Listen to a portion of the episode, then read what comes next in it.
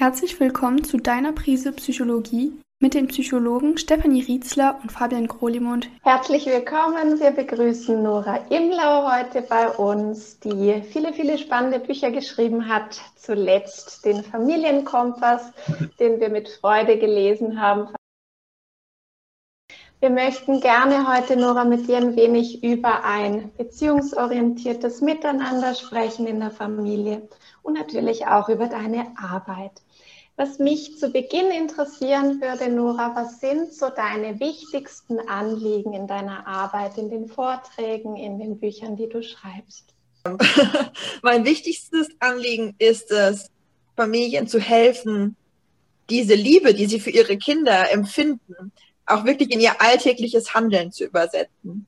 Ich erlebe das so oft, dass Eltern ihre Kinder großartig finden und so verliebt sind in sie, aber so getrieben sind von Stress und Prägungen und Glaubenssätzen und Druck von außen und Druck von innen, dass dieses liebevolle Handeln irgendwo auf der Strecke verloren geht und dass oft dann die Beziehung zwischen Eltern und Kindern belastet ist davon, dass alle miteinander so ein bisschen unglücklich sind, dass sie nicht so nett miteinander umgehen können, wie sie es eigentlich gern würden weil so viel Störfaktoren in dieses Familienleben hineinwirken. Und mein Wunsch ist es, mit meiner Arbeit ein bisschen dazu beizutragen, diese Dynamiken offen zu legen, also zu erklären, was da passiert, den Eltern den Rücken zu stärken, dass sie richtig und gut sind, so wie sie sind. Es ist nichts mit ihnen verkehrt.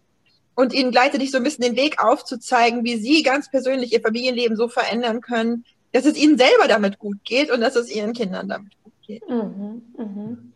Jetzt hast du ja als Untertitel deines Buches den Slogan, was brauche ich und was brauchst du? Ich habe auch gehört in einem anderen Interview mit dir, dass das ursprünglich auch der Titel sein sollte von deinem Buch, den ihr dann nochmal in Absprache mit dem Verlag gewechselt habt.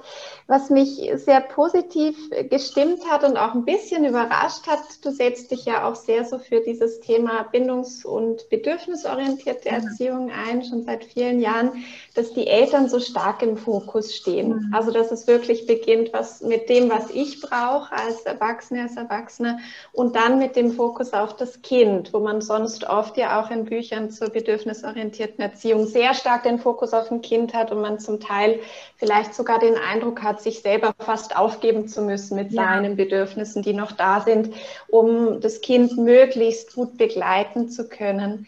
Wie, wie empfindest du das? Also tatsächlich halte ich das für eine der größten Schwierigkeiten der Bindungs- und Be beziehungsorientierten Elternschaft, die sie heute oft vertreten und gelebt wird, dass der Fokus ganz, ganz stark auf dem Kind liegt mit seinen Bedürfnissen und irgendwann kommt dann noch so ein Nachklapp im Sinne von, die Eltern sind natürlich auch wichtig. Also ganz vernachlässigen sollte man sich auch nicht, aber das ist eher so die Fußnote. Der Fokus liegt auf dem Kind. Und da in diesem Zusammenhang zitiere ich immer gerne die Bindungsforscherin Fabienne Becker-Stoll, die sagt, ein Kind kann immer nur so glücklich sein wie seine unglücklichste Bezugsperson. Mhm. Das heißt, unsere Kinder hängen unendlich eng mit uns zusammen und dieser Fokus aufs Kind allein ähm, führt uns nicht weiter, weil er letztlich die Anleitung zum äh, zum Burnout ist. Ne? Wenn man praktisch immer nur schaut, was braucht mein Kind und, und, und darüber sich selber so vernachlässigt, dann kommt die ganze Familie in eine Schieflage. Denn wir sind das Fundament, wir sind die Wurzel von diesem ganzen Familienleben. Und wenn wir uns selbst wichtig nehmen und uns selbst Liebe geben, ist das sozusagen der Anfangspunkt von allem, was in dieser Familie sonst noch passieren kann. Und deswegen ist es wirklich auch so, dass ich es sogar für wichtiger halte, dass Eltern erstmal ihre eigenen Bedürfnisse erspüren und sich mit, sich selbst gut umgehen und dann sozusagen im zweiten Schritt erst den Fokus auf die Bedürfnisse der Kinder lenke, weil das Allerwichtigste ist erstmal, dass, dass es uns mit uns selbst gut geht. Diese Großzügigkeit, die wir oft suchen und die wir oft vermissen im Alltag, die vermissen wir oft, weil sie, wir sie mit uns selbst nicht leben können. Mhm. Und im Familienkompass geht es ganz, ganz stark um uns Eltern, viel, viel stärker als um mhm. unsere Kinder. Und trotzdem hat alles, was darin passiert, auch direkten Einfluss natürlich auf unsere Kinder. Und was ich so wichtig finde, ist, es gibt unendlich viele Forschungen dazu, dass eben diese frühen Prägungen, diese unbewussten Prägungen unseren Kindern eben beibringen, wie wichtig bin ich als Mensch. Und zwar nicht so sehr daraus abgeleitet, wie wichtig unsere Kinder uns sind, sondern wie wichtig wir uns selbst sind. Ne? Weil unsere Kinder sich sozusagen auch von uns abschauen, wie geht sowas wie Selbstfürsorge, wie geht sowas wie Selbstvergebung. Und dafür brauchen sie nicht, dass wir ihnen vergeben oder ihnen gegenüber freundlich sind, sondern dass sie auch an unserem Beispiel sehen, wie geht das, mit uns selbst gut zu sein. Ich finde das ganz einen wichtigen Punkt, weil das ja auch sein Bedürfnis ist der Kinder, dass es den Eltern gut geht. Und ich finde gerade dieses, diese Haltung, wir haben so viel für dich geopfert, oder? Das finde ich ganz schlimm für ein Kind, das zu ja. hören, dass man quasi sich so aufgegeben hat für das ja. Kind. Genau. Also in meinem Buch beschreibe ich ja auch diesen Prozess, der leider auch wirklich in, auch in vielen bindungsorientierten Familien passiert, dieser Parentifizierung, dass die Kinder in die Elternrolle rutschen, dass Eltern sich so aufopfern, dass irgendwann die Kinder das Gefühl haben, wenn ich mich nicht um die kümmere, kümmert sich niemand um Mama und Papa. Also muss ich praktisch in die Elternrolle gehen für meine Eltern. Und das ist für Kinder eine ganz große Belastung. Ähm, und sie trauen sich oft nicht darüber zu sprechen wenn sie in diese Rolle rutschen und diese, über die, diese Belastung zu sprechen, weil sie das Gefühl haben, auch das wäre sozusagen eine große Belastung mhm. für ihre Eltern, das offen zu legen. Das heißt, die, die Kinder übernehmen die gesamte Verantwortung für die gelingenden Beziehungen und teilweise ist das für mich eine schwierige Situation, wenn ich bei Vorträgen erlebe, dass Eltern mir dann so ganz gerührt erzählen, ja, diese bindungsorientierte Erziehung, die funktioniert wirklich wunderbar. Mein Kind kümmert sich jeden Tag darum, dass es mir gut geht. So empathisch oh. geworden durch meine liebevolle Erziehung. Ne?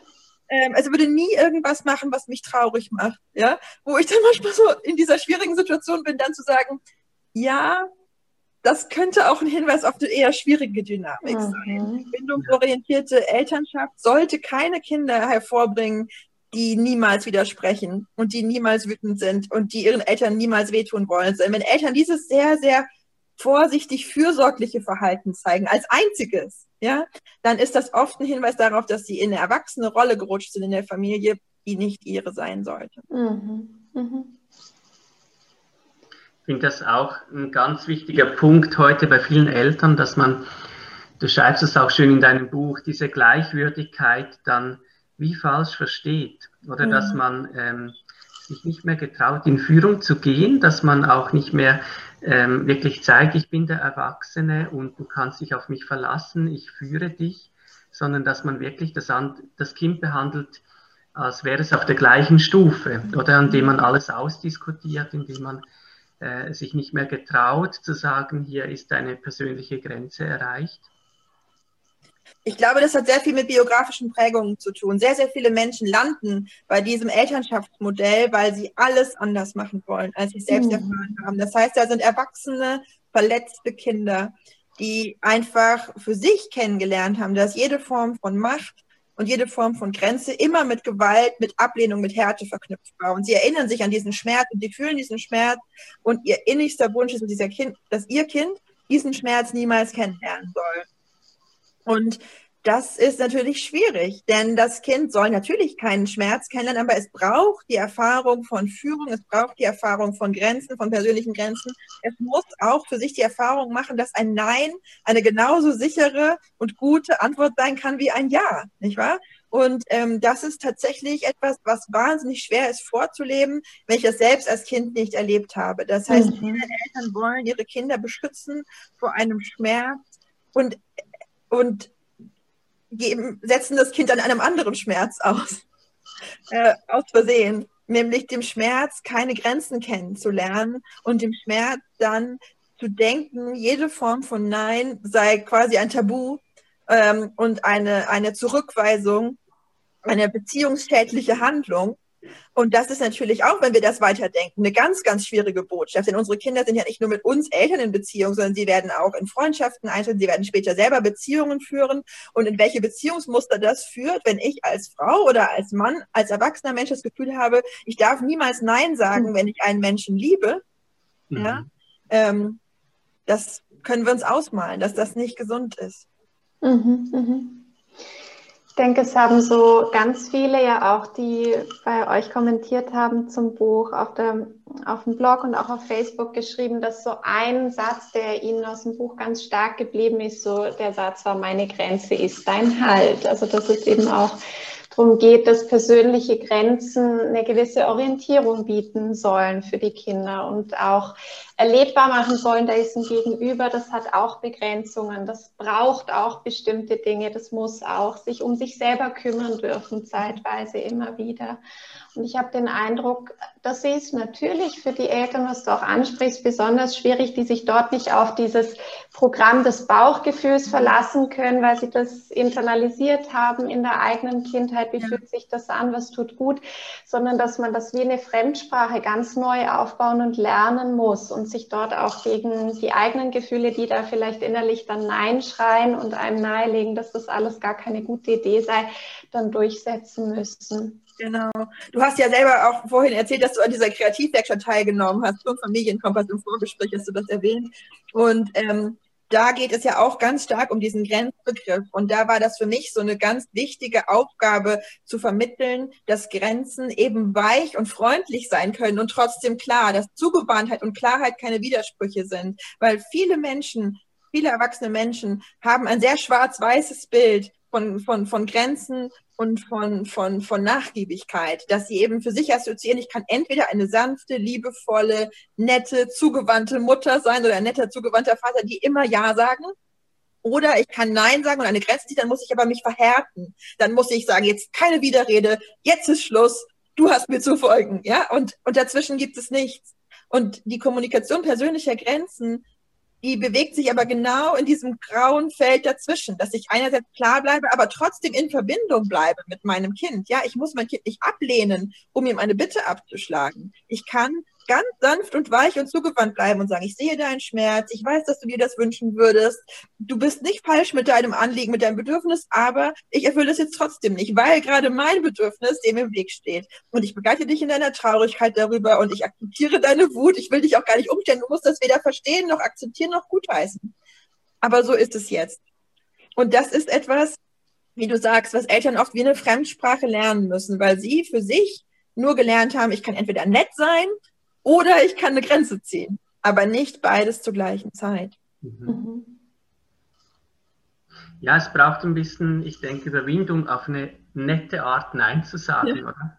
Ja. Weil wir das Gefühl haben, wir müssen uns dazu überwinden mhm. und wir müssen uns innerlich versteifen auf dieses Nein, sonst kommt Widerspruch, sonst werden wir nicht ernst genommen. Mhm. Ja, Genau.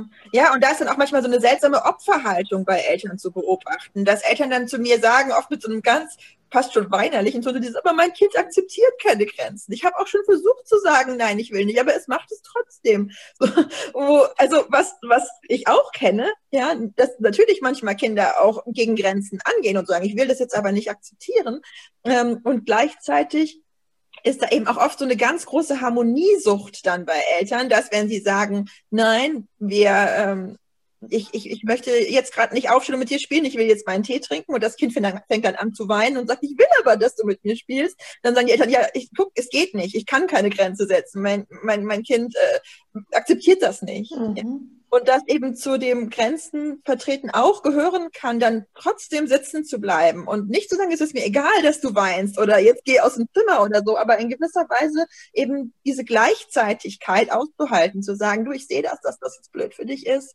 Du würdest dir wünschen, dass ich mit dir spiele, aber ich brauche jetzt erst noch diese zehn Minuten Pause und das kannst du, glaube ich, aushalten. Das können wir jetzt zusammen aushalten, dass da jetzt gerade ein, ein ein Konflikt ist, dass da jetzt gerade unterschiedliche Interessen gegeneinander stehen. Und ich habe für mich jetzt entschieden, dass meine Pause jetzt im Moment die Priorität hat. Und dann brauche ich da keine Erlaubnis von meinem Kind dafür. Das kann mich auch blöd finden in dem Moment. Ähm, und das, das ist trotzdem okay. Ja, also das Kind darf, das Kind darf diese negativen Gefühle haben, oder? Es muss nicht einlenken, es muss nicht das immer verstehen, es Nein. darf die Gefühle äußern, man kann die akzeptieren. Und ich denke, dann ist es auch wichtig, ein bisschen die richtige Perspektive zu haben, weil was ich oft höre von Eltern ist dann, ja, dann kann ich ja meine Pause sowieso nicht mehr genießen, ja. dann kann ich gleich mit dem Kind spielen. Ja, ja. Aber dass dahinter auch ein Prozess steht, genau. wo man dem Kind beibringt, ja, andere Menschen haben auch ihre Bedürfnisse, die dürfen die auch äußern und das eher als etwas sieht, was sich langfristig positiv. Genau. Ja. Es gibt immer die kurzfristige und die langfristige Perspektive. Und es ist meistens kurzfristig leichter, die eigenen Grenzen zu übertreten, als die eigenen Grenzen zu wahren. Und das, das ist auch nicht, was ich jetzt irgendwie dämonisieren will. Ich denke, wir kennen alle diese Momente, dass man irgendwas eigentlich nicht will und denkt, ich habe jetzt aber keine Energie, da drum zu kämpfen, ist egal. So, ja. Und das will ich gar nicht schlecht reden. Ich glaube, das ist manchmal auch ein guter Überlebensmechanismus im Alltag zu sagen, diesen Kampf kämpfe ich jetzt nicht. Und gleichzeitig ist es eben so bei Themen, wo es dann wirklich auch ans Eingemachte geht, wo es darum geht zu sagen, ich habe das Gefühl in dieser Familie, ich habe gar keine Luft zum Atmen. Ja? Mhm. Ähm, da, da ist eben diese kurzfristige Scheinlösung immer nachzugeben, langfristig der Weg dahin, dass unsere Kinder überhaupt nicht mehr wahrnehmen, dass wir auch Grenzen haben, dass wir auch Bedürfnisse haben. Und da kann tatsächlich, wie du sagst, dieser, dieser Prozess des Etablierens von bestimmten Grenzen durchaus auch Kraft kosten. Aber langfristig setzt dann eben einfach auch ein Bewusstsein ein bei allen Familienmitgliedern, nicht nur bei den Kindern, dass jeder Mensch Grenzen hat, dass jeder Mensch auch das Recht hat, mal Nein zu sagen. Und die gleiche Selbstverständlichkeit, mit der unsere Kinder auch manchmal sagen, will ich nicht, mhm. dürfen wir uns dann eben auch wieder aneignen, auch wenn es in dem Moment erstmal erstmal schwierig ist. ja. ja sprichst du ja im Buch einerseits von den persönlichen Grenzen, wirfst aber auch nochmal einen Fokus auf die bisherige Erziehungsgeschichte, auch auf verschiedene Aspekte dort, unter anderem auch auf Prinzipien, die eher so aus dem Behaviorismus noch kommen, also Thema Regeln, Konsequenzen, Belohnung, Bestrafung, die Thematik, die du ja auch kritisch und sehr differenziert dort aufgreifst. Was wir immer wieder erleben, sind Familien, die sagen, wir wollen keine Strafen bei uns in der Familie haben, aber wir arbeiten mit logischen Konsequenzen. Und logische Konsequenzen zum Beispiel so verstehen, dass Eltern sagen, wir haben logische Konsequenzen im Sinne von, wenn du die Hausaufgaben nicht machst, dann darfst du halt nicht raus oder dann gibt es halt heute kein Fernsehen oder nicht das Gaming-Budget, das du sonst hast. Wie empfindest du das, so diese, diese Thematik der sogenannten logischen Konsequenzen? Ich sehe die sehr kritisch. Ich weiß, dass das vielen Eltern tatsächlich so geraten wird. Das ist oft eine Lösung, die Eltern in Erziehungsberatungsstellen angeboten wird, die in vielen Büchern vertreten wird, die auch oft in Schulen und Kindergärten so angewandt wird und auch in Elterngesprächen so weiterempfohlen wird. Insofern würde ich Eltern niemals verurteilen, die denken, das ist anscheinend pädagogisch gerade der neueste Stand, das so zu machen. Und auf den ersten Blick klingt das auch sehr verführerisch, zu sagen, das sind keine Strafen, die die Beziehung schädigen, weil die stehen ja in einem logischen Zusammenhang zum Vergehen gehen. Und deswegen sind die für Kinder leichter zu akzeptieren und äh, sind sozusagen ein adäquates Mittel, kindliches Verhalten zu formen und zu beeinflussen. Tatsächlich finde ich es wichtig, sich klar zu machen, dass diese Differenzierung zwischen Strafen und logischen Konsequenzen zunächst einmal einfach ein Wortspiel ist, mhm. das Eltern es leichter machen soll, bestimmte Handlungen anders einzurahmen und deswegen für sich zu rechtfertigen. Ne? Also niemand will ein strafendes Elternteil sein, weil Strafen zu Recht den Ruf auch mittlerweile haben, sehr hart und sehr gemein zu sein und tendenziell eben auch die Beziehung zu schädigen. Und dann klingt das ja erstmal angenehm zu sagen, da gibt es eine Alternative, die den gleichen Effekt, ähm, aber ist viel netter. ähm, und tatsächlich ist das was, wo viele Eltern dann aber auch bei der Durchführung desselben eben merken, für die Kinder macht es in der Konsequenz überhaupt keinen Unterschied. Die mhm. fühlen sich ganz genauso bestraft. Und ähm, zwar, weil diese Machtausübung, wenn du nicht das tust, was ich will, dann folgt eine für dich unangenehme Konsequenz. Der Wirkmechanismus von Schlaf Strafe schlechthin ist. Und es ist zunächst einmal wirklich unerheblich bei diesem Prozess, ob diese Strafe in irgendeinem wie auch immer konstruierten logischen Zusammenhang zum Vergehen besteht oder nicht. Ähm, es ist eine krasse Machtausübung und es ist ganz klar die Rückmeldung an das Kind, du bist nicht okay, so wie du bist. Ja, sonst, sonst würde ich dich ja nicht bestrafen wollen. Dein Verhalten ist nicht okay, du bist nicht okay. Für Kinder ist das eins. Sie können nicht differenzieren zwischen ihrem Verhalten und sich. Das ist eine Rückmeldung zu ihnen, zu ihrer Person. Ähm, und es ist tatsächlich ja so, dass es sowas wie natürliche Konsequenzen gibt. Also Folgen von bestimmten Verhaltensweisen, die einfach auftreten, ohne dass die jemand planvoll einsetzt. Und es ist definitiv so, dass wir Menschen aus natürlichen Konsequenzen lernen, manchmal auf schmerzhafte Weise. Ja, wenn Kinder einen heißen Ofen anfassen und es tut ihnen weh, also gar nicht, weil wir das bewusst herbeigeführt haben, weil es passiert ist, speichern die diesen Schmerz ab und werden beim nächsten Mal vorsichtiger sein. Und wenn, wenn Kinder zum Beispiel auch miteinander in, in, in, in sozialen Situationen die Erfahrung machen, wenn ich immer meinen Freund boxe, dann will der irgendwann nicht mehr mit mir spielen. Ist das in gewisser Weise auch eine natürliche Konsequenz, weil das einfach passiert. Ne? Menschliche Beziehungen geben Rückmeldung darüber, wie Verhalten, wie Verhalten ankommt. Ähm, aber diese sogenannten logischen Konsequenzen sind Strafen in neuem Gewand, die kreiert wurden, um Eltern ein gutes Gewissen zu machen beim Bestrafen ähm, und die für das Kind sich oft sogar noch fieser anfühlen als eine ganz klassische Strafe und war, zwar weil es so eine verdeckte Strafe ist, die dann dem Kind auch noch sozusagen vermittelt, du hast auch kein Recht darüber wütend zu sein oder dich schlecht zu fühlen, weil es ist ja nur eine logische Konsequenz. Ne? Also wenn ich in einer ganz klassischen Konfliktsituation bin und ähm, das Kind macht irgendwas, was ich nicht will, macht seine Hausaufgaben nicht und ich polter los und sage, was ist drei Wochen Fernsehverbot oder sowas, ja, dann ist das total gemein. Und gleichzeitig ist es auch offensichtlich eine Strafe, wo das Kind dann auch offensichtlich wütend sein kann und sagen kann, das ist gemein. Aber wenn ich dann so in so einem säuselnden Tonfall sage, Liebling, du dürftest ja eigentlich so gerne Fernsehen, aber leider, weil du die Hausaufgaben nicht gemacht hast, kann ich dir jetzt den Fernseher nicht anmachen. Das, ich, mir tut ja selber in der Seele weh, aber so ist nun mal die Regel, ja schiebe ich die gesamte Verantwortung für diesen Schmerz noch dem Kind zu, als hätte es sich selbst zuzuschreiben, dass ich jetzt diese Entscheidung treffen muss. Und ich ziehe mich selber total aus der Verantwortung. Das heißt, das Kind kann nicht mehr auf mich wütend sein, wenn es bestraft wird, sondern es muss sozusagen auf sich selbst wütend sein. Und das ist eine gemeine psychologische Vorgehensweise, ne? zu sagen, ich bestrafe dich und dann sorge ich auch noch dafür, dass du dich selbst dafür verantwortlich fühlst für diese Strafe und ich ziehe mich aus dem Ring, als würde ich ja nur was vollstrecken, was gar nicht von mir kommt. Das ist nicht dass, dass also diese Regel nicht von mir gesetzt wäre, sondern als wäre die irgendwo genau, da. So ein kosmisches Gesetz. Ja. Und tatsächlich eher als wäre es eine, eine natürliche Konsequenz. Und da sind viele Eltern auch sehr unsauber in ihren Argumentationsweisen. Also natürliche Konsequenz ist wirklich etwas, was einfach passiert, ohne Ziel. Und sobald ich anfange, planvoll zu sein und zu sagen, ja, lieber Schatz, du kannst deinen Freund nicht zum Spielen einladen, wenn du dein Zimmer nicht aufgeräumt hast. Das ist eine natürliche Folge, ja. Das ist einfach die Unwahrheit. Die meisten Kinder finden es überhaupt kein Problem, Freunde in ein unaufgeräumtes Zimmer einzuladen. Wir Eltern haben das Problem damit, ja.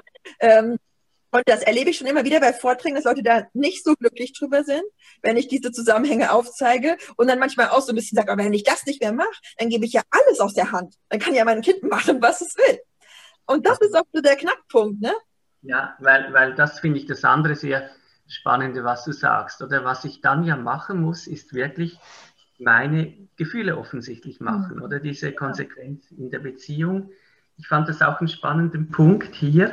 Du schreibst, indem ich meine emotionale Reaktion für mich behielt und mich bemühte, einfach weiterzumachen wie zuvor, enthielt ich meinen Kindern eine ganz wichtige Rückmeldung vor, nämlich die, dass ihr Verhalten Folgen hat, emotionale Folgen, persönliche Folgen, Folgen für unsere Beziehung. Mhm. Das fand ich so einen ganz wichtigen Punkt, oder?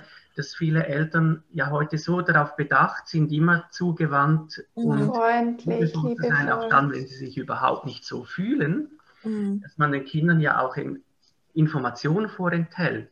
Schau, dein Verhalten hat Auswirkungen und das sind ja dann wirklich natürliche Konsequenzen darauf, ja. wie es mir im Moment geht, oder? Genau. Das ist halt ein schmaler Grad. Also viele Eltern rutschen rein so in diese Rolle der Bedürfniserfüllungsautomaten. Ne? Immer lächelnd, immer zugewandt, komplett unauthentisch. Und das ist für Kinder ganz verunsichernd, weil sie dann A denken, ich bin der einzige Mensch auf der Welt, der verschiedene Emotionen hat und von denen manchmal auch gebeutelt wird, deswegen bin ich irgendwie nicht in Ordnung.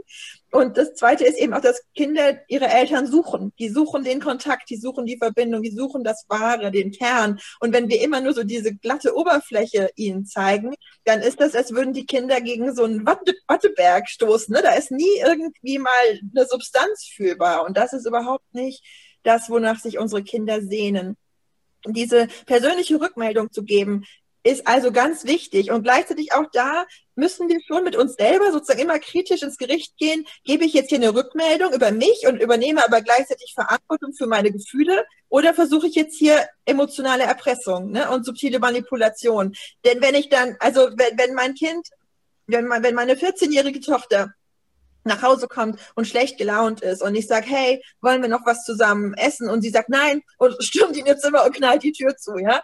Und ich gebe ihr die Rückmeldung, du, das finde ich schade. Ich hatte mich darauf gefreut, dich zu sehen und jetzt bist du in dein Zimmer gleich gestürmt. Ist das legitim? Wenn ich dann aber so ein bisschen anfange zu sagen, jetzt war ich den ganzen Tag hier und habe alles für dich gemacht, ja, und jetzt kommst du nach Hause und nicht mal mehr fünf Minuten für deine Mutter. Also die da weiß ich ja, was ich von jetzt, also von unserer Beziehung oder so, dann, dann, dann dann lege ich ihr eine Verantwortung auf, die nicht ihre ist. Letztlich ist, ist tatsächlich mein Punkt, dass wir unseren Kindern rückmelden dürfen, wie es uns mit ihrem Verhalten geht und dass gleichzeitig unsere Kinder aber auch das Recht haben zu sagen, ja, nehme ich zur Kenntnis, ist jetzt aber so.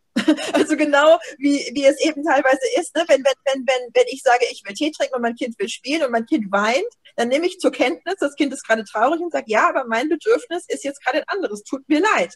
Und dieses Recht müssen wir auch unseren Kindern zugestehen. Das heißt, manchmal nehmen sie wahr, dass ihr Verhalten vielleicht gerade eines ist, das ähm, uns nicht so glücklich macht, wie uns andere Verhaltensweisen glücklich machen würden, und sagen, tut mir leid, das muss ich jetzt aber gerade für mich tun. Und auch das ist legitim. Ne? Es darf nicht diese emotionale Erpressung sein, zu sagen, jetzt ist die Mama aber so traurig, dass das Kind dann das Gefühl hat, dann muss ich jetzt über meine Grenze hinweggehen, um meine Mama zu trösten.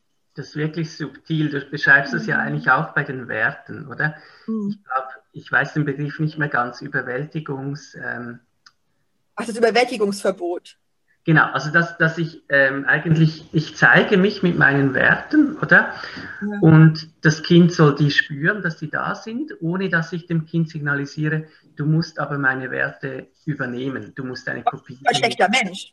Ne? Also wirklich so, äh, das, das ist teilweise passiert, ähm, also es ist wirklich ein schmaler Grad, weil, weil bei so Werten, da geht es ja um, um ganz große Dinge. Ja, also da geht es ja teilweise wirklich so absolute Grundwerte wie Menschenrechte. Ja, und äh, man weiß das zum Beispiel aus der, aus der, aus der Geschichtspädagogik, aus der historischen Pädagogik, dass man ja versucht hat, nach dem Zweiten Weltkrieg den Deutschen sozusagen einzuprügeln, kann man fast sagen.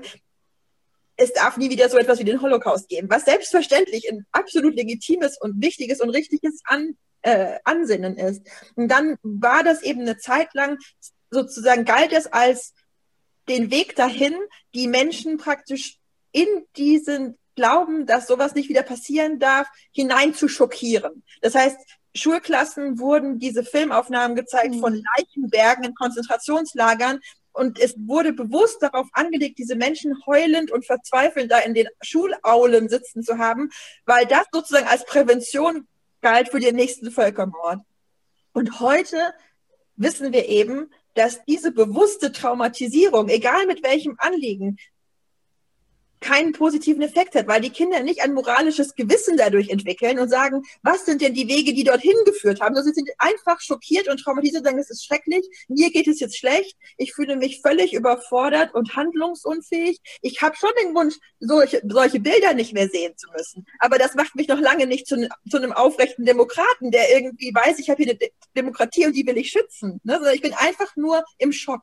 Und das ist so ein bisschen was, was passiert an ganz vielen Stellen, dass Eltern irgendwie irgendein Anliegen haben, das für sie extrem wichtig ist. Das kann Veganismus sein, das kann eine, Christ, eine christliche oder muslimische oder jüdische oder sonstige religiöse Überzeugung sein. Und dann wird das dem Kind eingehämmert mit dem Gefühl, und wenn du das nicht glaubst oder wenn du nicht hinter diesem Wert stehst, dann bist du als Mensch nicht wertvoll. Und das ist für Kinder schlimm. Kinder, und diesen Mut müssen wir haben, müssen ihre eigene, ihr eigenes Gewissen ausbilden. Und dazu muss eben auch gehören, auch in einem Thema, das uns sehr am Herzen liegt, zu überprüfen, was könnte denn die andere Seite sein, um dann für sich zu einem Schluss zu kommen. Und ähm, das ist für viele Eltern schwer auszuhalten. Ne? Wenn ich für mich an dem Punkt stehe, zu sagen, Tiere zu essen ist Mord, ja, und dann will mein Kind für sich explorieren, könnte man das auch anders sehen? Vielleicht ist das ja auch ganz legitim, dann ist das schwer auszuhalten. Und dann ist die Versuchung manchmal groß zu sagen, ich zeige meinem Kind jetzt so ein Schlachthofvideo. Danach wird es nie wieder fragen, ob es ein Würstchen probieren darf. Ne? Und diesem, dieser Versuchung zu widerstehen und zu sagen, moralisches, moralisches Gewissen muss sich entwickeln dürfen, ohne eine Überwältigung eine manipulative Überwältigung, wo ich meinem Kind Material zeige, von dem ich weiß, dass es es überfordern wird, damit es danach nie wieder traut, über diese Frage nachzudenken. Das ist das Überwältigungsverbot und das finde ich so wichtig. Ich, ich finde das, das was, was immer wieder kommt, wenn man über diese Art von Beziehung spricht, ist, es ist ein schmaler Grad, oder? Mhm. Also ähm, es ist ein sehr genaues Abwägen. Ich habe das Gefühl, man muss sich selber sehr gut kennen, man muss seine Bedürfnisse akkurat wahrnehmen, man muss das Kind sehr gut wahrnehmen, mhm. man braucht eine gewisse emotionale Distanz, also was schwierig ist, wenn man von der eigenen Vergangenheit zum Beispiel so eingeholt wird. Ja. Und ich glaube, das ist etwas, was ja viele Menschen heute so verunsichert in der Erziehung. Oder früher hieß es, da musst du dein Kind hinkriegen, so eine Art mhm. Mensch soll es werden. Du kannst Regeln setzen und du kannst belohnen und bestrafen. Ja. Das ist ja alles eigentlich unheimlich einfach. Ja, also klar. da hatte man als Eltern eigentlich, wusste man immer, was man tun soll. Und heute ist das so wahnsinnig komplex geworden, mhm. weil wir diesen Anspruch haben ja. ja eigentlich eine Art Beziehungsexperten dann auch sein, um das gut machen zu können. Und ich glaube, dass das ganz viele Eltern einfach sehr fordert bzw. überfordert. Ja, also das, das sehe ich auch. Ein Buch ist, dass es wirklich ein Kompass ist, oder? Mhm. Es, es ist eine gewisse Haltung, aber es ist, es ist richtig schwierig und ich würde mich, es würde mich noch interessieren, was du Menschen sagst, wenn sie diese Überforderung so spüren oder dass sie ja. nicht denken, ich weiß aber manchmal, ich weiß, ich weiß genau, was du meinst. Und das ist auch tatsächlich eines der größten Dilemmata, denen ich mit meiner Arbeit gegenüberstehe, dass ich wirklich sehr zutiefst überzeugt bin, dass es wichtig ist, dass wir Eltern diesen Reflexionsprozess durchlaufen und dass es wirklich für unsere Kinder einen Riesenunterschied macht, ob wir einfach weitergeben, was wir selbst erfahren haben oder ob wir unsere Beziehung auf neue Füße stellen, gewisserweise ein anderes Familienfundament gießen. Ähm, und gleichzeitig sehe ich, dass das Ressourcen kostet. Und diese Ressourcen aufbringen zu können, ist ein Privileg. Und es gibt natürlich Strategien, wie wir Ressourcen freischaufeln können für diesen Prozess. Und darüber schreibe ich ja im Familienkompass auch, dass wir uns auch manchmal die Erlaubnis geben müssen, andere Themen und andere Anliegen, die auch wichtig sind, mal beiseite zu schieben und wirklich zu sagen, jetzt fokussiere ich mich erstmal auf uns und unsere Familie. Das ist wichtig. Und danach habe ich wieder Zeit für andere Dinge. Ich kann nicht alles gleichzeitig schaffen und ich muss auch nicht alles gleichzeitig schaffen. Aber auch diese Möglichkeit, Ressourcen sozusagen umzuverteilen, spiegelt natürlich ein gewisses Privileg wider. Wenn ich als Mutter, als Vater mit dem Rücken zur Wand stehe und im Prinzip mich um die täglichen Kämpfe kümmern muss, wo kommt das Geld her? Wie kriege ich das hin, dass alle genug zu essen haben?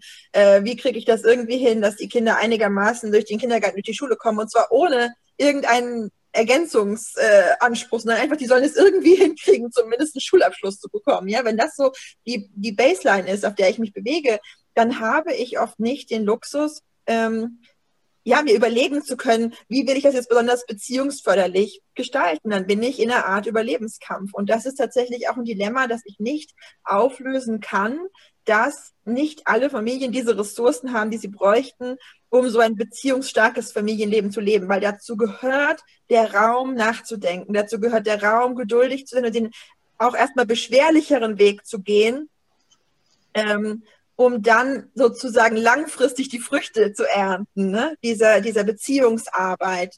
Und das Einzige, was ich dazu sagen kann, ist, dass ich glaube, dass jedes Elternteil, das diese Ressourcen aufbringen kann, dazu beiträgt, dass es irgendwann in unserer Gesellschaft sozusagen für alle Eltern leichter wird, diesen Weg mhm. zu gehen. Denn wenn einige wenige anfangen, umzudenken und diese, diese Haltung, diesen Geist in die Kindergärten tragen, in die Schulen tragen, einfach in das soziale Umfeld tragen, dann verändert sich der Standard dessen, was wir als normal empfinden im Umgang mit Kindern. Und davon profitieren auch die Eltern und die Kinder, die selber diesen Reflexionsprozess gerade nicht leisten können, weil wer selber gestresst ist und mit dem Rücken zur Wand steht, der schaut sich auch um, was machen die anderen und kopiert das das im Zweifelsfall. Und wenn der von außen eben immer nur das Feedback bekommt, du musst Grenzen setzen, du musst deine Kinder auf, in, auf ihr Zimmer schicken, bis sie folgen, so ungefähr, dann wird er das kopieren. Und wenn aber Eltern, auch Eltern in sehr belasteten Situationen, aus dem Kindergarten, aus der Schule, auf dem Spielplatz, beim Kindergeburtstag, egal wo sie hinkommen, mitbekommen, es ist in Ordnung, auf Augenhöhe zu gehen mit meinem Kind, Dinge zu erklären, sanft und freundlich zu sein und gleichzeitig meine Grenzen zu wahren, dann färbt auch das ab. Und das ist meine Hoffnung, dass wir langfristig sozusagen als diejenigen, die das Privileg haben, Elternschaft neu denken zu können, wenn wir das machen und das eben auch nicht nur in Bezug auf unsere Kinder machen, sondern auf alle Menschen, denen wir begegnen, dass wir diese Freundlichkeit und Sanftmut an die, auch anderen Eltern, anderen Kindern entgegenbringen, dass wir damit es schaffen, nach und nach so einen Paradigmenwechsel in der Erziehung zu erreichen, der dann auch bei denen ankommt, die diesen Luxus im Moment nicht haben. Ich finde das ganz eine schöne, schöne Perspektive. Und ich finde dort gehört es wirklich auch zu, dass man Eltern, die das jetzt nicht leisten können, nicht ablehnt. Ablehnt und abwertet. Ja. Mhm. Das ist etwas, was mich zum Teil sehr stört mhm. bei Eltern, die dort mehr investieren oder wenn, wenn dann Menschen, die das weniger können, als minderwertig abgewertet ja. werden. Ja. Auch solche Kommentare drunter sind, ja, dann kriegt man besser keine Kinder. Ja, oder? furchtbar. Ja, und es ist eben auch so, auch wenn ich, das habe ich auch im Familienkompass versucht darzustellen, diese Themen, über die wir vorhin gesprochen haben, wo beginnt genau eine Strafe, was ist mit den natürlichen Konsequenzen? Ich finde es wichtig, über solche Themen nachzudenken, aber wir müssen uns auch klar darüber sein, dass das sozusagen die Spitze des Eisbergs ist. Da muss man schon relativ weit sein auf seinem persönlichen Reflexionsprozess, um zu sagen, und jetzt will ich mir nochmal angucken, ob ich Lob manchmal vielleicht auch manipulativ einsetze. Ne? Also ich finde das wichtig, aber das ist die Sahnehaube sozusagen ähm, und, und es gibt Familien, und das dürfen wir nicht aus dem Blick verlieren, für die ist es ein Riesenfortschritt, wenn sie aufhören, ihre Kinder zu schlagen und stattdessen anfangen, Fernsehverbot zu verteilen. Ne? Weil, weil es einfach ein Reaktionsmuster, das diese Eltern selber gelernt haben, ne? für Widerspruch gibt es auf den Deckel, durchbricht und erstmal versucht, durch eine gewaltfreiere Option zu ersetzen. Und auch da, das ist ein ganz schwieriger Balanceakt, ist es eben wichtig zu sehen, was ist und was sozusagen auch möglich ist. Also, dass manche Dinge, die Eltern, die sehr, sehr stabil dastehen, leisten können, für andere Eltern unerreichbar sind und dass manche Verhaltensweisen, wo ich für mich das Gefühl hätte, damit bin ich noch nicht zufrieden, so möchte ich als Mutter nicht sein, für andere Eltern bereits einen riesen Fortschritt darstellen, weil sie einfach woanders herkommen. Ne? Also ich erzähle das gerne auch bei Vorträgen. Ich selber habe oft das Gefühl, dass ich als Mutter einen gewissen Headstart, sagt man im Englischen, hatte. Ich bin auf sozusagen, wenn man das wie ein Wettrennen sich vorstellt, bin ich 200 Meter vor den anderen bei den Marathon losgelaufen. Ähm, ich bin selber das Kind von zwei Reformpädagogen, die unendlich viel über Beziehungen und Erziehung nachgedacht haben und die bereits mit dem Anspruch gewaltfreier Elternschaft gestartet sind in ihr Elternleben nach meiner Geburt. Das heißt nicht, dass da nicht auch Dinge waren, wo ich sage, die will ich heute anders machen. Ne? Mhm. Elternschaft ist immer auch ein Prozess und meine Eltern waren Eltern in den 80er Jahren, da war vieles auch dann noch anders, als es heute ist. Und trotzdem habe ich als ganz kleines Kind schon mitbekommen von meinen Eltern, die großen Pädagogen Janusz Korczak, Maria Montessori, Pestalozzi, so diese Weisheiten darüber, wie wichtig es ist, Kinder als vollwertige Menschen zu, zu begreifen und wie wichtig es ist, dass Kinder Rechte haben und dass Kinder eben auch das Recht haben, ihre eigenen Persönlichkeiten zu entfalten. Das war sozusagen der Grundtenor meiner Kindheit. Natürlich ist es für mich leichter, in dieser Richtung weiterzugehen, als für Menschen, die vielleicht selber in ihrer Kindheit eben noch erfahren haben, dass ihre Stimme gar keinen Wert hat und die erstmal für sich überhaupt an den Punkt kommen müssen, auszuhalten, dass ihre Kinder eigene Menschen sind mit eigenen Meinungen. Ich denke, was dort eben auch noch mit reinspielt, was du auch im Buch beschreibst, ist, dass wir zum Teil in unserer Gesellschaft so einen Mechanismus haben, dass man erfolgreiche Elternschaft gleichsetzt mit einer gewissen Entwicklung, die das Kind durchläuft, oder? Also, dass man, das, das drückt sich ja dann zum Teil auch aus in, in Lobeshymnen, wenn man jetzt ein Kind hat, das sehr freundlich, sehr brav, angepasst ist, gut in der Schule, sportlich aktiv, was auch mhm. immer, oder dass man schnell dann so Sätze hört wie, ja, die Eltern, die haben es gut gemacht, oder Mensch, da könnt ihr stolz sein, oder auf euren Sohn, auf eure Tochter und dass man so den Eindruck hat, auch ähm, man muss dort sehr, sehr stark aufpassen, damit das Kind sich nicht in eine falsche Richtung entwickelt und jeder einzelne Schritt zählt so unglaublich stark. Und dass wir auf der anderen Seite aber auch völlig vernachlässigen, dass die nicht nur wir als Erwachsene ja mit unterschiedlichen Voraussetzungen starten, sondern ja auch die Kinder. Mhm. Also ich sehe das ganz enorm. Wir arbeiten ja viel mit Eltern von Kindern mit Verhaltensauffälligkeiten. Mhm. Und wenn wir dort sehen, wie stark sich diese Mamas und Papas einsetzen müssen für die Kinder, damit sie in der Schule, damit sie im Familienalltag zurechtkommen, wie viel mehr man dort leisten muss, dafür, dass man im Außen dann viel weniger diese Bestätigung auch bekommt, dass man es gut macht und eben dann oft noch hört, ja, wenn ihr nur ein bisschen mehr Konsequenzen hättet oder ein bisschen freundlicher wärt, was auch immer, dann wäre es besser. Und, und ich denke, daraus entsteht zum Teil eben auch noch ein zusätzlicher Druck und, ja. und ja, ja. Äh, Leistungsanforderungen, die man hat. Nicht nur bei den Eltern selber mit den unterschiedlichen Voraussetzungen, sondern eben auch die Persönlichkeits- und Temperamentsunterschiede, mit denen die Kinder einfach schon auf die Welt kommen. Genau. Also ich erlebe das ganz oft. Ich meine, wir müssen uns nur mal angucken, welche Familienbilder zum Beispiel in den, den sozialen Netzwerken eben oft geteilt werden. Ne? Wenn ich durch meinen Instagram-Feed scrolle, dann sehe ich sehr, sehr viele bindungsorientiert groß werdende Kinder und die sehen alle immer unglaublich glücklich aus und die tragen äh, so ganz schicke Öko-Klamotten und die spielen ganz viel in Flüssen und im Wald und sind gefühlt immer draußen oder sie backen was oder sie halten achtsam eine Kerze in der Hand und alles hat so ein bisschen diese Waldorf-Ästhetik. Ne? Es ist alles immer so ganz hübsch und weich und farblich aufeinander abgestimmt und die Kinder werden dann oft auch so zitiert in den Posts mit unglaublich weisen Aussagen über die Welt und man sagt immer so, Mensch, wenn unsere Kinder die Welt, also die wären ja viel besser als die Politiker und so.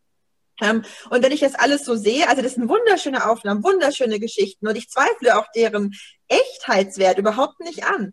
Ähm, aber dann kann ich sehr schnell das Gefühl kriegen, okay, andere Leute, die so bindungsorientiert erziehen, die oder nicht erziehen, die, die kriegen da so eine Art Engelswesen raus und meine Kinder können da nicht mithalten. Denn so sehr ich mich auch um Bindungsorientierung bemühe, meine Kinder wollen oft lieber zocken als ein Buch lesen, haben wenig Lust auf Wald. hauen auch nicht ständig so kluge Sprüche raus. Ähm, und, ne, und, und, und haben überhaupt keine Lust auf diese Öko-Klamotten wollen zu H&M gehen. Was habe ich falsch gemacht? Und ähm, das ist echt ein, ein, sozialer Druck, der da entsteht. Und, und das ist für mich ein ganz wichtiger Punkt, erstmal klar zu machen, dieser respektvolle, wertschätzende Umgang, den wir mit unseren Kindern leben wollen, der verkehrt sich ins Gegenteil, wenn wir den leben, um damit zu einer bestimmten Art von Kind zu kommen. Wir gehen mit unseren Kindern gut um, weil es richtig ist, weil es moralisch das Richtige ist, völlig unabhängig davon, wie unsere Kinder sich entwickeln. Und ich bin selber sehr dankbar darum, dass meine eigenen vier Kinder, die alle sehr, sehr unterschiedlich sind in ihrem Grundtemperament, in ihrem Wesen, da mich auch eine gewisse Demut gelernt haben. Ich gebe das offen zu, dass als meine erste Tochter ähm, in die Schule gekommen ist, und ich dann die ganze Zeit das Feedback bekam, also man merkt das ganz, die Mutter, so ein kluges Mädchen, ja, so folgsam, wunderbar.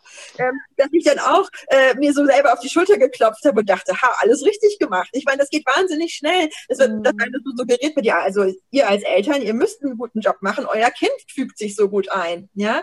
Und dann habe ich ja ein gefühlsstarkes Kind gehabt, äh, das eben bis heute extrem ungern in die Schule geht und sich gegen dieses ganze System und die ganzen Regeln sehr, sehr wehrt und große Schwierigkeiten hat damit, in diesem vorgegebenen Rahmen die Leistungen zu erbringen, die dort von ihm erwartet werden.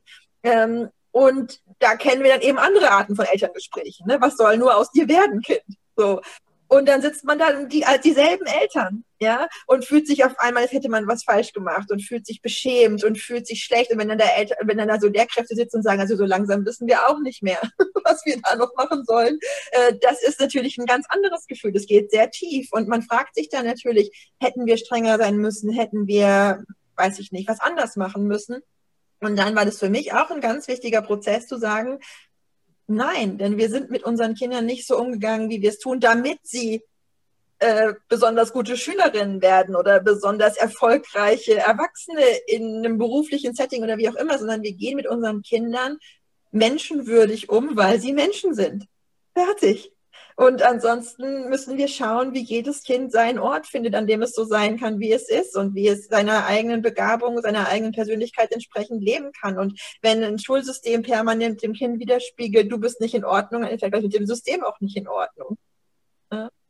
Ich finde das ganz, ganz wunderbar, so diese Perspektive, weil man sich dann auf den Moment auch fokussieren kann. Oder ich verhalte mich so, weil man als Mensch so behandelt werden möchte und nicht um irgendein Ziel zu erreichen. Und genau. das ist ja ganz oft etwas, was bei der, bei der Beziehung zum Kind einen enorm unter Druck setzen kann. Genau. Oder weil man immer denkt, ja, was mache ich, damit mein Kind so und so wird, damit es dieses und jenes erreicht. Und dass es immer mitschwingt, auch bei Vorwürfen, so wird durch das Kind nie selbstständig, so mhm. wird er nie äh, Disziplin entwickeln, oder dass man immer das Gefühl hat, ich muss da als Elternteil so am Steuer sitzen und schauen, dass ich das Kind in die richtige Richtung drücke. Ja. Und das taucht bei allen äh, Arten der, also das fand ich, das, das ist ja auch bei der bedürfnisorientierten mhm. Erziehung beim Attachment Parenting zum Teil sehr, sehr stark drin. Mhm. Also dass man merkt oder das Gefühl hat, wenn wir die Kinder so erziehen, dann werden wir eine bessere Welt schaffen. Mhm. Ich muss genau. so ein empathisches zugewandtes Wesen machen, damit dann Friede herrscht auf der Welt oder dass zum Teil so eine verklärte Sicht da mhm. ist oder auch dieses Kinder sind, das finde ich auch eine ganz schwierige Ansicht, Kinder sind von Natur aus gut und mhm, alles, was ist, ist Verderben. Oder die Erwachsenen verderben die Kinder. Ja. Wenn man sie so sein lassen würde, wie sie sind, dann wäre die Welt ähm, traumhaft. Ja. Und das, das setzt einen massiv unter Druck, wenn man so Glaubenssätze in sich trägt. Genau. Und ich glaube, wir haben diese Prägungen alle. Also ich erlebe das auch bei mir selbst immer wieder. Ich beschäftige mich schon seit so vielen Jahren mit dem Thema und es gibt immer wieder Situationen, wo ich denke, vielleicht müssten wir doch das machen, damit unser Kind mehr so wird. Ne? Also das mhm. ist wahnsinnig schwer, das abzuschütteln. Und ich bin da überhaupt nicht frei davon. Manchmal dann aus so einem akuten Anflug von Zukunftsangst zu denken, so genug freie Entwicklung jetzt. Jetzt muss Kind einfach mal lernen. Das ist manchmal auch was einfach machen muss, ob es will oder nicht. So, ne? Also ich, ich bin überhaupt nicht frei davon. Ähm, aber das Coole ist, wenn man erstmal diesen Weg eingeschlagen ist, dass die Kinder eben einem ja auch Rückmeldung geben darüber, wenn man von diesem Weg abweicht. Also meine Kinder haben das total drauf, zu sagen, Mama, jetzt fängst du wieder an zu erpressen, weil du Angst hast. Ähm. Und das ist so wertvoll. Es ist wirklich so wertvoll, weil in dem Moment ich dann wirklich immer denke, sie haben recht die haben wirklich recht. Jetzt habe ich wieder angefangen, irgendeine blöde Drohung oder irgendeine blöde Konsequenz äh, anzukündigen aus Angst. Aus Angst davor, dass wenn dieses Kind jetzt nicht Vokabeln lernt, dass dann, was weiß ich, irgendwas Schlimmes passiert. Und wenn dieses Kind dann mich anguckt und sagt, jetzt fängst du wieder an zu erpressen, weil du Angst hast, ne? Dann bin ich entlarvt. Und dann ähm, bin ich auch gleichzeitig wieder so ein bisschen geerdet und denke, ja, du hast doch recht. Und ein Kind, dann denke ich immer so, dass so klar für sich einstehen kann, das wird seinen Weg finden, Vokabel lernen hin oder her. Also da geht es nicht darum zu sagen, wir, wir ziehen da Kinder mit einem bestimmten Ziel ähm, heran, aber ich glaube, dass wenn Kinder für sich die Erfahrung gemacht haben, meine Stimme hat Wert und ich kann und darf mich auch gegen Unrecht wehren, ist das einfach eine gute Voraussetzung, egal welchen Weg es mal einschlagen will, weil es einfach ähm, weil man das dem Kind nicht so leicht nehmen kann, das Gefühl zu haben, ähm, ein Recht zu haben auf seine eigene Entwicklung und dieses Recht auch für sich zu verteidigen, zu beanspruchen, auch uns Eltern gegenüber. Was mich noch interessiert hätte in diesem Zusammenhang, man hat, wenn man sich so mit bindungsbedürfnisorientierter Elternschaft beschäftigt, oft den Eindruck, dass das sehr, sehr herausfordernd ist, weil man hat das vorhin auch schon beschrieben, mhm. dass es auf jede kleine Interaktion ankommt. Viele Eltern entwickeln daraus eben auch eine große Angst, finde ich, was mhm. falsch zu machen oder die Kinder für immer sozusagen mit Bindungstraumata in die Welt hinauszuschicken, mhm. wenn es ihnen nicht immer gelingt, freundlich und zugewandt mhm. zu bleiben, wenn sie mal die Nerven verlieren oder laut werden, weil sie einfach selber überfordert mhm. sind in dem Moment oder es zu viel wird. Und was ich auch sehr stark jetzt mitgenommen habe bei dir im Familienkompass ist, dass du dich sehr stark dafür einsetzt, dass Eltern sich als gut genug empfinden dürfen. Genau.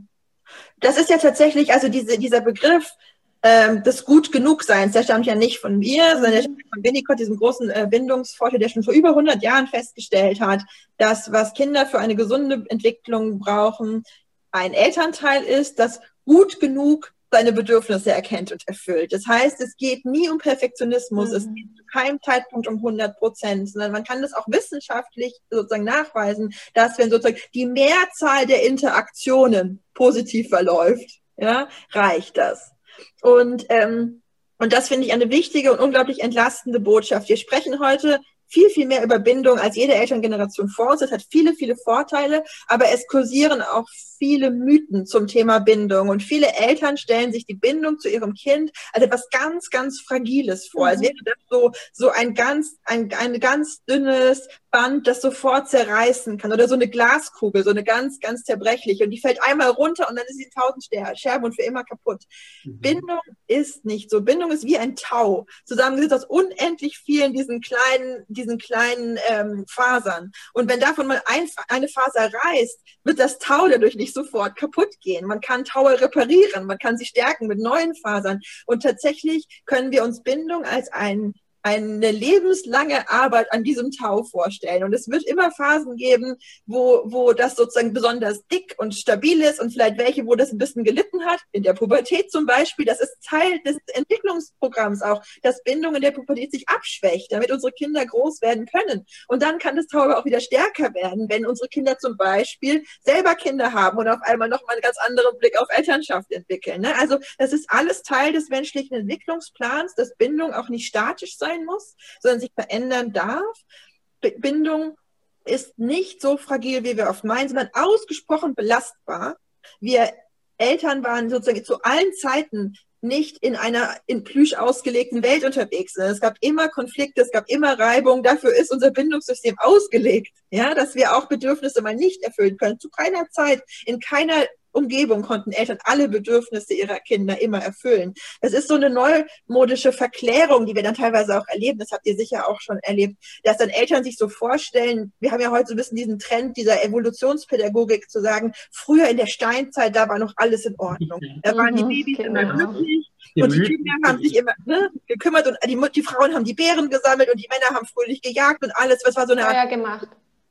Feuer gemacht. Und die Kinder waren immer geborgen und haben niemals geweint das ist Unsinn. Wenn man in Kulturen schaut, die heute noch leben wie steinzeitliche Kulturen, da gibt es immense Härten. Und in einer, in einer Welt, in der die Lebenserwartung bei unter 30 Jahren liegt und wo die allermeisten Kinder das fünfte Lebensjahr nicht erreicht haben, waren Schmerz und Tod und Leid allgegenwärtig. Und und diese, diese romantische Verklärung von so einer Naturkindheit hilft niemandem weiter.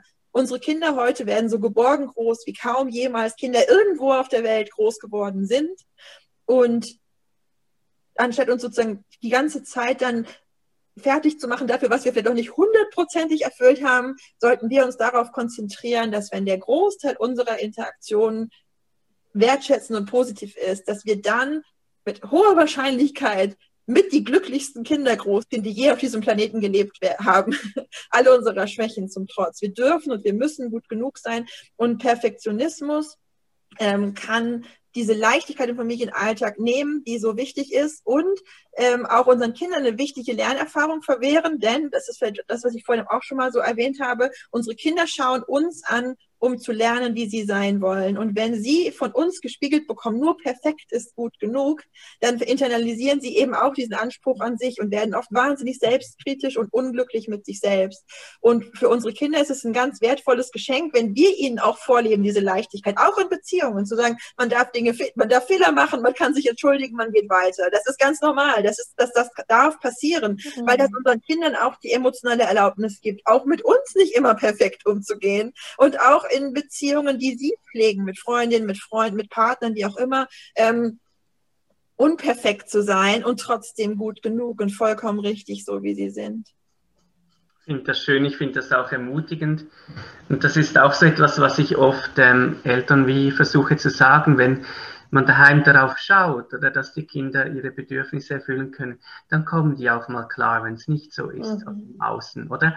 Und wenn die Lehrerin dann vielleicht halt Striche verteilt und man findet das als Elternteil nicht so gut, die Kinder kommen mit sowas klar. Oder dass man auch nicht denkt, ich muss dann ein Umfeld schaffen von, von Menschen um mein Kind herum, die alle ganz bedürfnisorientiert sind und immer alles. Quasi therapeutisch. Und, und ja. wenn dann eine Lehrerin mal etwas äh, sagt, was nicht so geschickt war, dann, dann zerbricht mein Kind daran. Oder dass, mhm. man, dass man dort auch ein bisschen sieht, das ist auch eine Erziehung, die das Kind stärken kann im Außen und es darf dort auch mal schwierige Erfahrungen machen.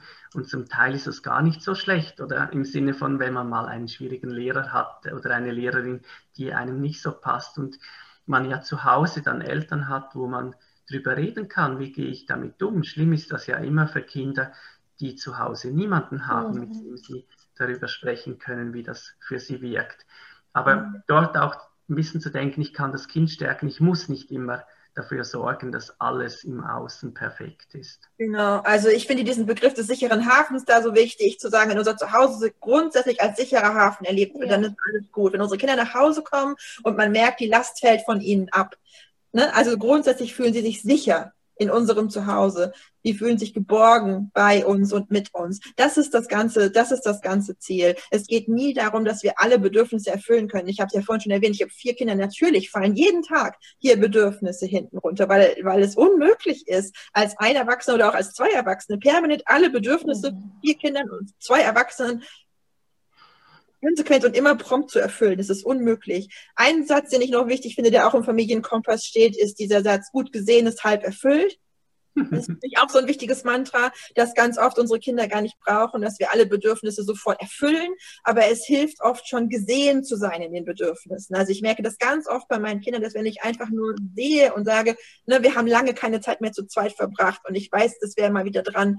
Du siehst, dass es gerade nicht geht, aber ich sehe dein Bedürfnis dass allein das schon einen großen Unterschied macht, auch bei uns Erwachsenen. Ne? Also wenn, wenn, wenn mein Mann und ich merken, wir gehen beide so ein bisschen auf dem Zahnfleisch und sich dann einfach anzugucken und zu sagen, ne, mal wieder ein Tag Pause wäre schön, in dem Wissen, dass es gerade nicht drin ist. Aber man sieht das Bedürfnis des anderen. Mhm. Ähm, das kann ganz viel Beziehung stärken. Und tatsächlich ist, macht das für Kinder oft einen ganz großen Unterschied, ob Eltern ihre Bedürfnisse validieren selbst wenn sie sie nicht erfüllen können, oder ob sie die Bedürfnisse abwerten. Was oft passiert, wenn Eltern sozusagen dieses Spannungsfeld zwischen einem gesehenen Bedürfnis, das sie aber nicht gerade erfüllen können, nicht aushalten können. Dass sie sagen, das Bedürfnis ist doch gar nicht da oder es ist doch gar nicht legitim, anstatt zu sagen, ich sehe, dass du das Bedürfnis hättest, du würdest dir wünschen, dass ich jetzt den ganzen Abend neben dir an deiner Bettkante sitze. Ich kann das gerade nicht leisten, es tut mir leid. Vielleicht ein andermal. Vielen lieben Dank. Ja, sehr gerne. Sehr, sehr spannende Gespräch. Ähm, ich nehme auch für mich vieles mit, um mhm. darüber nachzudenken und ähm, auf eine entspannte Art oder einfach ähm, neue Gedanken. Ich finde das ganz eine tolle Haltung, die du vertrittst, auch in diesem Buch, dass es wirklich darum geht, auch als Elternteil, nachdenken zu dürfen, Fehler machen zu dürfen, oder? Aber, aber mit der Zeit so eine gewisse Haltung zu entwickeln. Und ja. ich habe mir mich am Anfang beim Titel gefragt, ja, Familienkompass, oder? Und es, es ist wirklich das, also man kriegt so seinen Nordstern, man merkt, in die Richtung soll es gehen.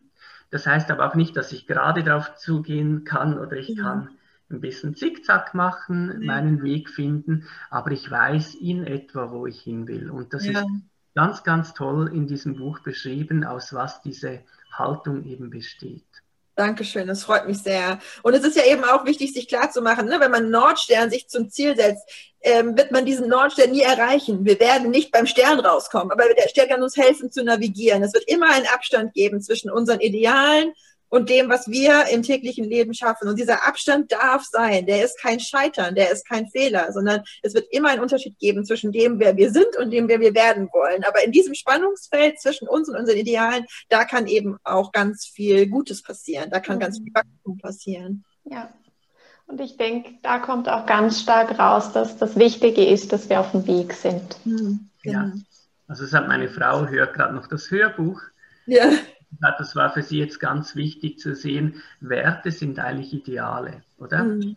Also ja. das ist etwas, woran ich mich orientiere, aber nicht etwas, was ich jeden Tag erfüllen kann oder muss. Und das war ich habe das ja reingeschrieben im Buch, dass Werte etymologisch von werden kommen. Das ist das, wie wir werden wollen. Das ist ein Ziel, das liegt in der Zukunft. Und wir werden es vielleicht niemals ganz erreichen, aber es ist trotzdem wichtig, den Blick darauf zu haben, wo wir hingehen wollen. Genau. Vielen lieben Dank, Nora. Ja, sehr gerne. Es war schön, mit euch zu sprechen.